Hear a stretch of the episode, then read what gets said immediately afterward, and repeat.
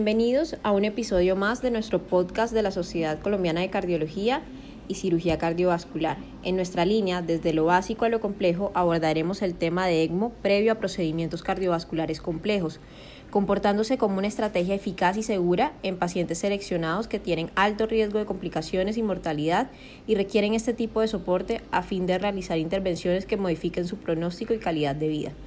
Para ello, presentaremos en formato tipo entrevista con el doctor Leonardo Salazar, especialista en anestesiología cardiovascular e intensivista, quien desarrolló el primer programa ECMO de Colombia en la Fundación Cardiovascular de Bucaramanga, donde ahora es el director del programa de ECMO y asistencia ventricular. Doctor Salazar, ¿en qué consiste la terapia de ECMO? Hola, ¿cómo estás? Buenos días. La terapia de ECMO es una terapia de soporte vital extracorpóreo similar a la diálisis. Tiene un circuito extracorpóreo conectado a la circulación del paciente y este circuito extracorpóreo está en la capacidad de realizar el reemplazo de la función orgánica del corazón y de la función orgánica del pulmón. Es entonces como un órgano artificial extracorpóreo. ¿Cuál ha sido la trayectoria de la misma y en qué escenarios principalmente ha sido usada? El ECMO fue usado eh, por primera vez en pacientes eh, recién nacidos con enfermedades respiratorias en los años, a finales de los años 70 y los 80.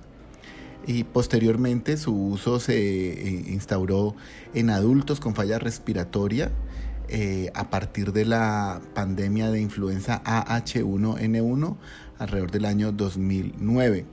Y eh, a partir de ese momento el crecimiento de esta terapia fue muy importante y se eh, usó cada vez más también como terapia de reemplazo cardíaco en choque cardiogénico. Eh, a partir de la pandemia de COVID-19, pues ocurrió de nuevo un crecimiento exponencial del uso de la terapia ECMO y en este momento para enfermedad cardiovascular el ECMO es una tratamiento de rescate en los pacientes que tienen choque cardiogénico refractario y que tengan una lesión que sea reversible o que tengan la posibilidad de recibir un trasplante cardíaco. Es su principal uso. Doctor Salazar, ¿cómo se lleva a cabo la selección de pacientes para hacerlo de forma electiva en el HART? Una indicación de ECMO diferente al uso en pacientes de choque cardiogénico refractario es el uso electivo en pacientes que tienen un riesgo alto de presentar episodios de inestabilidad hemodinámica o de parada cardíaca durante una intervención, durante un procedimiento de intervencionismo que puede ser una intervención coronaria de alto riesgo, que puede ser una intervención de TAVI de alto riesgo, que puede ser una intervención de electrofisiología de alto riesgo. Y eh, eh, la la evaluación de los pacientes que podrían beneficiarse de esta terapia corresponde a evaluar el riesgo intrínseco de la fisiología hemodinámica del paciente, por ejemplo, pacientes que tienen fallas cardíacas refractarias y que entran al procedimiento en un estado de falla cardíaca descompensada, tienen más riesgo, pacientes en los que se documenta muy mala fracción de eyección o se documenta muy bajo gasto cardíaco también podrían ser considerados para esto. Otra circunstancia que se tiene en cuenta es el riesgo de la intervención. Entonces, si un paciente va a ser sometido, por ejemplo, a una revascularización en hemodinamia de un último vaso permeable con una anatomía coronaria compleja, y se evalúa que la probabilidad de que el paciente haga un episodio de fibrilación ventricular o de parada cardíaca por isquemia ante la expresión es alto, podría beneficiarse también de ECMO. Esencialmente lo que se busca es garantizar que el paciente mantenga una circulación suficiente, una presión arterial adecuada y un gasto cardíaco suficiente independiente de la función cardíaca nativa en procedimientos en que hay mucho riesgo de comprometer temporalmente la función cardíaca nativa. Considera que en parte las indicaciones actuales están dadas principalmente por la disfunción miocárdica severa con la que cursan estos pacientes o existen otros factores. Eh, ese, es el factor principal para definir si un paciente que va a un procedimiento de hemodinamia, de electrofisiología, puede beneficiarse de ECMO, es cómo está su función cardíaca y, qué tan vulnerable es su hemodinamia. Pero no es la, única consideración para tener en cuenta. Un paciente, por ejemplo, puede estar con una función cardíaca aceptable y sin falla cardíaca descompensada eh, y con una fracción de eyección, eh, digamos, dentro de límites aceptables, pero tener una, la necesidad de una intervención coronaria de muy alto riesgo, ¿sí? por, por la anatomía coronaria y por la complejidad evaluada por el hemodinamista.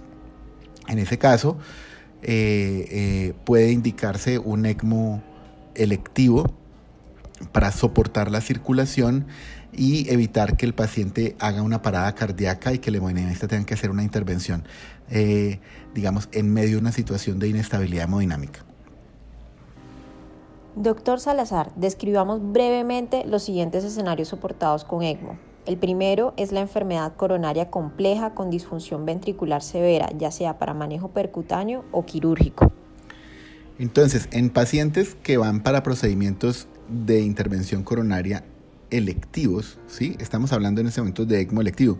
El ECMO se usa también en situaciones de síndrome coronario agudo con choque cardiogénico, pero en el caso de una intervención electiva, nuestro abordaje eh, es eh, principalmente tener la disponibilidad inmediata de ECMO en intervenciones coronarias de alto riesgo. Casi todos los pacientes que vemos que tienen mucho riesgo de una intervención coronaria, lo que hacemos es tener una disponibilidad en la sala de los elementos que se necesitan para poner al paciente en ECMO y el personal que se necesita para hacer este procedimiento. ¿sí? Y mm, solamente eh, entramos a poner en ECMO si el paciente presenta una descompensación hemodinámica eh, severa refractaria. En general, ese es nuestro abordaje en enfermedad eh, coronaria. En enfermedad coronaria, por ejemplo, si el paciente hace eh, una fibrilación ventricular durante una intervención coronaria, en general esos pacientes pueden recibir un ECMO en menos de 10 minutos, o sea, el proceso de canulación demora menos de 10 minutos.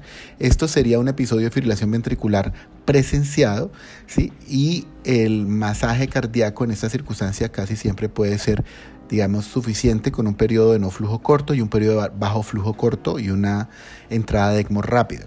Es diferente, por ejemplo, si un paciente va a una intervención de TAVI de alto riesgo. ¿sí? En las intervenciones de TAVI de alto riesgo, si nosotros consideramos que el paciente es de riesgo hemodinámico de hacer un episodio de parada cardíaca, preferimos poner el ECMO de manera profiláctica, entre comillas profiláctica, ¿sí? porque en un episodio de, en, la TAVI, eh, si el paciente hace un episodio de fibrilación ventricular eh, durante la TAVI, eh, la probabilidad de que el gasto cardíaco generado por masaje cardíaco sea inefectivo es mucho más alta y la necesidad de pronto de liberar la TAVI en el contexto de un masaje cardíaco aumenta el riesgo de que haya malposición de la TAVI. Entonces ahí si vemos que tiene riesgo, preferimos no estar en stand-by, sino poner al paciente en ECMO, de manera que la intervención se pueda realizar con soporte circulatorio y se pueda hacer con eh, todo el cuidado y eh, para asegurar una colocación perfecta de la TAVI.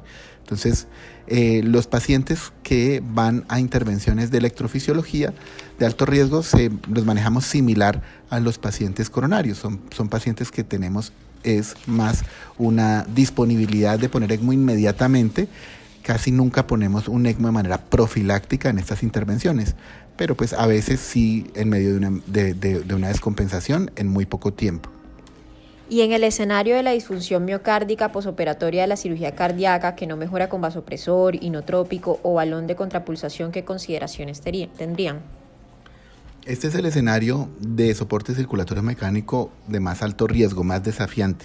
Tiene varias consideraciones que son difíciles de abordar en poco tiempo, pero es eh, el escenario que tiene mayor mortalidad. ¿sí?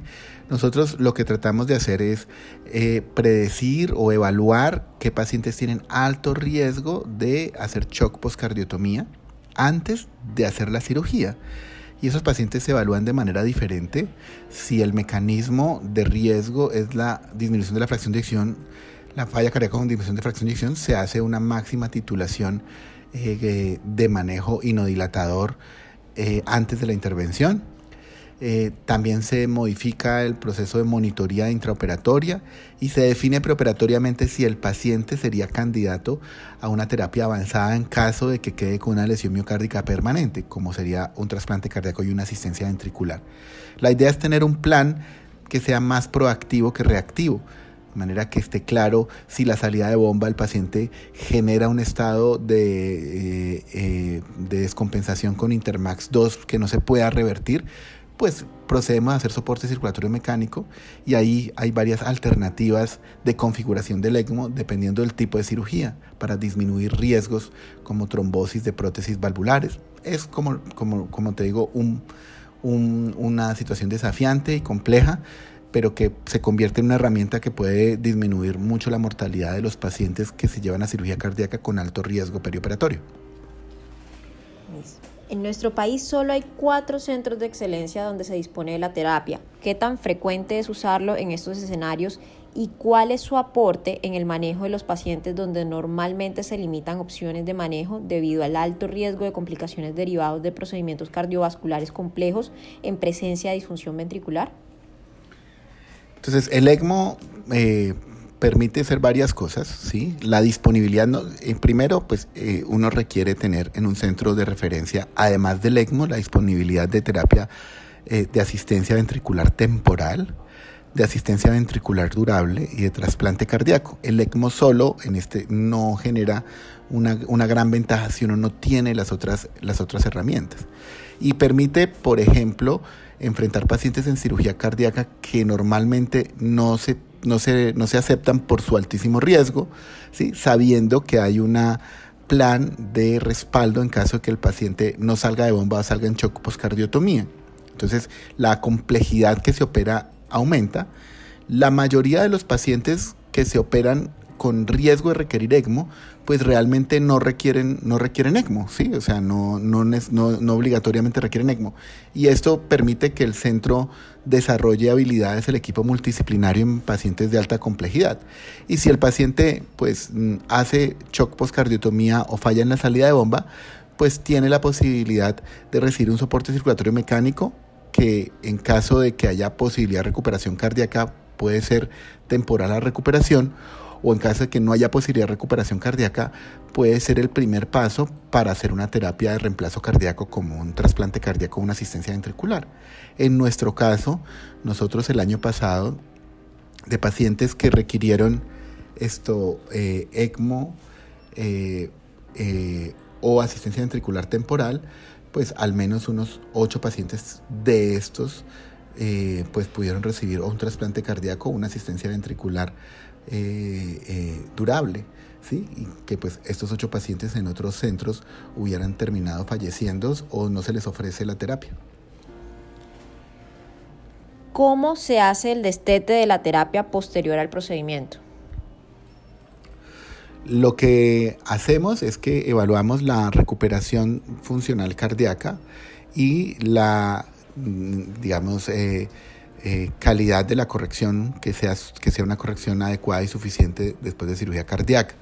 Entonces, por ejemplo, si es un reemplazo valvular que la prótesis esté funcionando bien, si es una revascularización miocárdica que la revascularización sea lo más completa y que sea, eh, digamos, funcional. Y además de, de, ver que la reparación sea adecuada, que la función cardíaca se, se vaya recuperando y eso lo evaluamos mm, con el aumento del volumen sistólico nativo, o sea, el corazón comienza a aportar más a través de su eyección a la circulación, sumando al ECMO pues su trabajo propio y eso nos permite disminuir el flujo de ECMO y hacer que la circulación dependa más de la eyección nativa cardíaca que del ECMO. Y evaluamos si la circulación sigue siendo suficiente a medida que disminuimos el flujo de ECMO y evaluamos también si el corazón está produciendo una eyección adecuada, nos orientamos mucho con el BTI aórtico, eh, eh, con la fracción de eyección, con eh, el Doppler tisular, con los patrones de llenado del ventrículo para encontrar si el paciente puede sostener un volumen sistólico que permite un gasto cardíaco suficiente sin que necesite generar congestión mm, diastólica en el ventrículo izquierdo. Eh, y cuando conseguimos eso, pues entonces retiramos el ECMO. En general, los pacientes que entran a ECMO, eh, más o menos uno de cada tres, uno de cada uno, uno, de cada tres o un poco menos del 50%, es posible llevarlos a una recuperación con su corazón nativo. Pero más o menos uno de cada tres necesita eh, otro tipo de terapias para poderlo recuperar. Por eso es importante tener acceso a todo el armamentario de soporte circulatorio mecánico y de terapias de reemplazo cardíaco. Bueno, ya hemos abordado un poco la terapia de ECMO previo a intervenciones cardíacas, pero ¿hay evidencia del uso de ECMO previo a intervenciones no cardíacas? El uso de ECMO como herramienta para cirugía no cardíaca eh, eh, es una posibilidad que se utiliza cuando se hacen, por ejemplo, cirugías cardíacas, cirugías de eh, las vías respiratorias, sobre todo el tercio inferior de la tráquea, que eh, generan dificultad en el manejo de la vía aérea, ya que el ECMO puede instituirse como una vía aérea intravenosa, ¿sí? y puede hacer que el cirujano trabaje sobre la tráquea sin que tenga interferencia de eh, vías aéreas eh, que compliquen pues su trabajo quirúrgico. Entonces se usa, por ejemplo, en la clínica Chayo hay mucha experiencia, hay un grupo mm, mm, que ha acumulado mucha experiencia en la cirugía de tráquea pediátrica bajo soporte de ECMO. Nosotros también hemos hecho algunas cirugías de tráquea bajo soporte de ECMO. Es como la principal indicación quirúrgica por fuera de la cirugía cardíaca. También se puede usar eh, como soporte en, algunos escenarios de trasplante hepático. Nosotros hemos tenido que hacerlo por ahí una vez. O en algunas cirugías de la vena cava, eh, eh, por ejemplo, tumores que invaden la vena cava, puede ser también una opción. es, un, es más ocasional, más exótico utilizar el ECMO como medida de soporte electivo en una cirugía no cardíaca. Para terminar, quisiera que nos diera puntos claves para la selección del paciente y cómo sería el proceso de referenciación de un paciente para acceder a este tipo de terapia de forma electiva a las instituciones ya consolidadas que ofrecen esta terapia. Entonces, la, aquí entonces de nuevo dos escenarios. El escenario de urgencia, que sería el choque cardiogénico, eh, debe considerarse soporte circulatorio mecánico en los pacientes que desarrollan choques cardiogénicos con signos de hipoperfusión y que persisten con signos de hipoperfusión a pesar de un manejo médico adecuado. Eso es una, en una clasificación nueva del choque cardiogénico que se llama SCAI, sería el SCAI-D, el estadio D de la clasificación de SCAI, que es el choque cardiogénico en deterioro, que significa un paciente con evidencia de hipoperfusión con soporte eh, inotrópico y que falla en la estabilización. Ese sería, eh, digamos, el momento para considerar el uso de soporte circulatorio mecánico de manera urgente. Y en pacientes electivos, pues si se eh, encuentra que un paciente va a un procedimiento quirúrgico o de cirugía cardíaca o de intervencionismo con un alto riesgo de shock postcardiotomía o de parada cardíaca, inestabilidad hemodinámica eh, y muerte durante el procedimiento, pues estos pacientes deberían ser evaluados por un centro que tenga acceso a, soporte circulatorio mecánico eh, eh, perioperatorio o periprocedimiento. Le agradecemos al doctor Leonardo Salazar por su compañía y por los puntos clave tratados a la hora de abordar este tema que representa una alternativa de manejo en el paciente de alto riesgo que va a ser sometido a intervenciones percutáneas y quirúrgicas y que sin duda nos ha permitido mejorar los desenlaces en nuestros pacientes. Los invitamos a continuar escuchando nuestro podcast. Para nuestro próximo episodio, en nuestra línea Desglosando la Actualidad, hablaremos de las guías y estudios actuales en cierre de auriculilla con el doctor Juan Carlos Díaz, electrofisiólogo. Soy Carolina Irobo, cardióloga de la Fundación Cardiovascular de Bucaramanga, miembro de la Sociedad Colombiana de Cardiología, capítulo de cardiólogos jóvenes y para mí fue un orgullo acompañarlos en este episodio.